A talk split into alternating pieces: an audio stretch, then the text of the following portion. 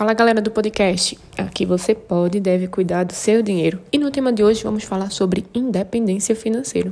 Pois é, vamos pegar a deixa aí desse feriado da independência e falar um pouquinho sobre esse tema que é tão corriqueiro aqui dentro dos profissionais de finanças. Afinal, né, quem é que não quer viver, manter o seu padrão de vida, com dinheiro no bolso, com dinheiro sobrando e mais ainda com liberdade para tomar essas decisões.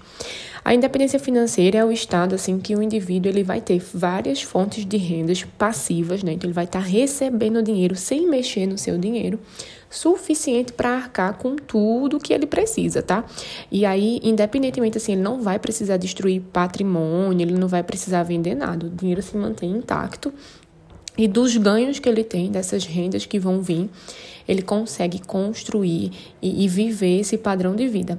Mas como é que a gente consegue fazer tudo isso, né? O que é que eu tenho que fazer? Porque de fato a gente vai precisar mudar agora, no presente, para ter essa vida no futuro. Então a primeira pergunta é: o que é que a gente precisa para atingir a independência financeira?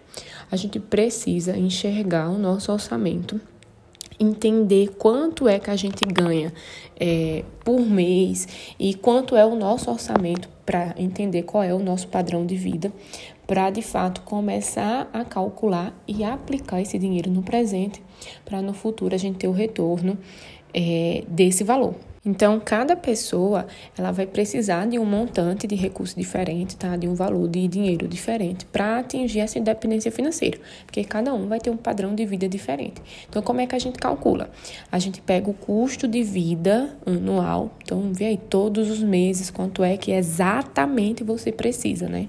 Diante de todas as despesas e divide pela rentabilidade dos proventos. Então, assim, eu tenho que ver onde é que está o meu dinheiro aplicado, onde é que eu posso investir para ir ganhando. Por exemplo, Será que se eu guardar mil reais, esse mil reais vai render todos os meses cem reais e esses cem reais é suficiente? Não, né? Então a gente vai ter que ter guardado muito mais, né? Quando eu falo guardado, investido muito mais para aquele dinheiro investido, ele se permaneça intacto e o que a gente ganhe desse dinheiro é, seja suficiente para arcar com o nosso padrão de vida atual. E aí, quanto maior né, é, for o seu padrão de vida, maior vai ser na prática o seu patrimônio, tá? Para ter independência financeira porque a gente vai precisar de mais opções de rentabilidade, de mais opções é, de retorno de renda passiva para arcar com tudo isso. E aí, quando a gente sabe quanto valor a gente vai precisar guardar, vem a pergunta, né? Em quanto tempo eu tenho que guardar? Porque pensa agora, né? A gente tá aí setembro de 2022. Então, por, por quanto tempo eu vou ter que guardar para chegar o dia que eu vou conseguir viver desses rendimentos, né? E aí, duas coisas a gente leva em consideração. A gente leva em consideração a rentabilidade de onde a gente está colocando esse dinheiro e a gente leva é, o quanto eu posso colocar hoje, né? Então, a gente tem que ser realista nesse sentido, porque vai existir diversos tipos de produtos financeiros que a gente pode colocar o nosso dinheiro para investir, para ele trabalhar enquanto a gente dorme e a gente vai ganhando em cima disso. Só que dentro do meu orçamento hoje, quanto é que eu posso colocar? É 50 reais, é 100 reais. Então, esse valor ele é proporcional ao tempo também, né? A cada 100 reais, vai X anos é que eu vou atingir a minha independência financeira. Quem consegue colocar 300 reais, o, o período, né, vai ser menor. Porém, né, quando eu falo menor, se as duas colocarem no mesmo produto financeiro. Mas se as duas procurarem produtos financeiros diferentes, aí também tem isso, né? Quando eu falo de produtos financeiros, estou falando de investimentos, de patrimônios, então, assim, aí a escolha, vão ter escolhas que vão ter rentabilidades fixas, exatas, que a gente vai saber quanto e quando tirar, e vão ter escolhas que vão ser com alto risco, que vai variar, é, dependendo de várias situações. Então, isso é um olhar que a gente tem que ter hoje é, na hora de fazer esse aporte, né? na hora de colocar o dinheiro, é dentro da realidade de cada um. Mas uma coisa eu digo a vocês, né? todo mundo pode atingir a independência financeira. Agora são prazos diferentes, porque são vidas diferentes, situações diferentes e valores diferentes, tanto para o padrão de vida de cada um, quanto também o que cada um pode guardar hoje. Vai ter gente que com dois mil reais é o suficiente para passar o mês. Vai ter pessoas que vai precisar de cinco mil reais para manter o mês. Só que vai ter pessoas que vai conseguir 300, guardar 300 reais agora. E vai ter pessoas que vai começar com 100 reais e depois vai aumentando. Então, toda essa situação, essa simulação interfere no período final.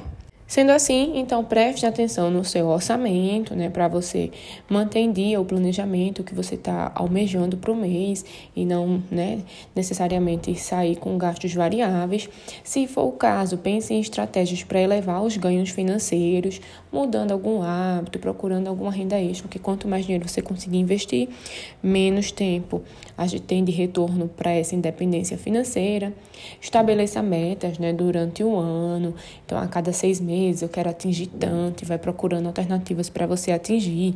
A cada final de ano eu quero fazer tal coisa, atingir tanto. Então você vai acompanhando porque dá para a gente simular, né? Dá para a gente simular em quanto tempo investido a gente vai viver desses rendimentos. Em contrapartida, é, na construção dessa independência financeira, a gente tem a nossa reserva de emergência, porque se for o caso, se a gente precisar, a gente não mexe né, nessa construção futura da independência, a gente mexe na emergência e continua né, mantendo aí. E a principal coisa, minha gente, a gente precisa ter constância. Eu posso começar com pouco e aumentando aos poucos, eu só não posso começar e parar. Porque se eu parar, pensem assim, cada vez mais vai ficar distante esse meu sonho de viver da independência financeira, tá?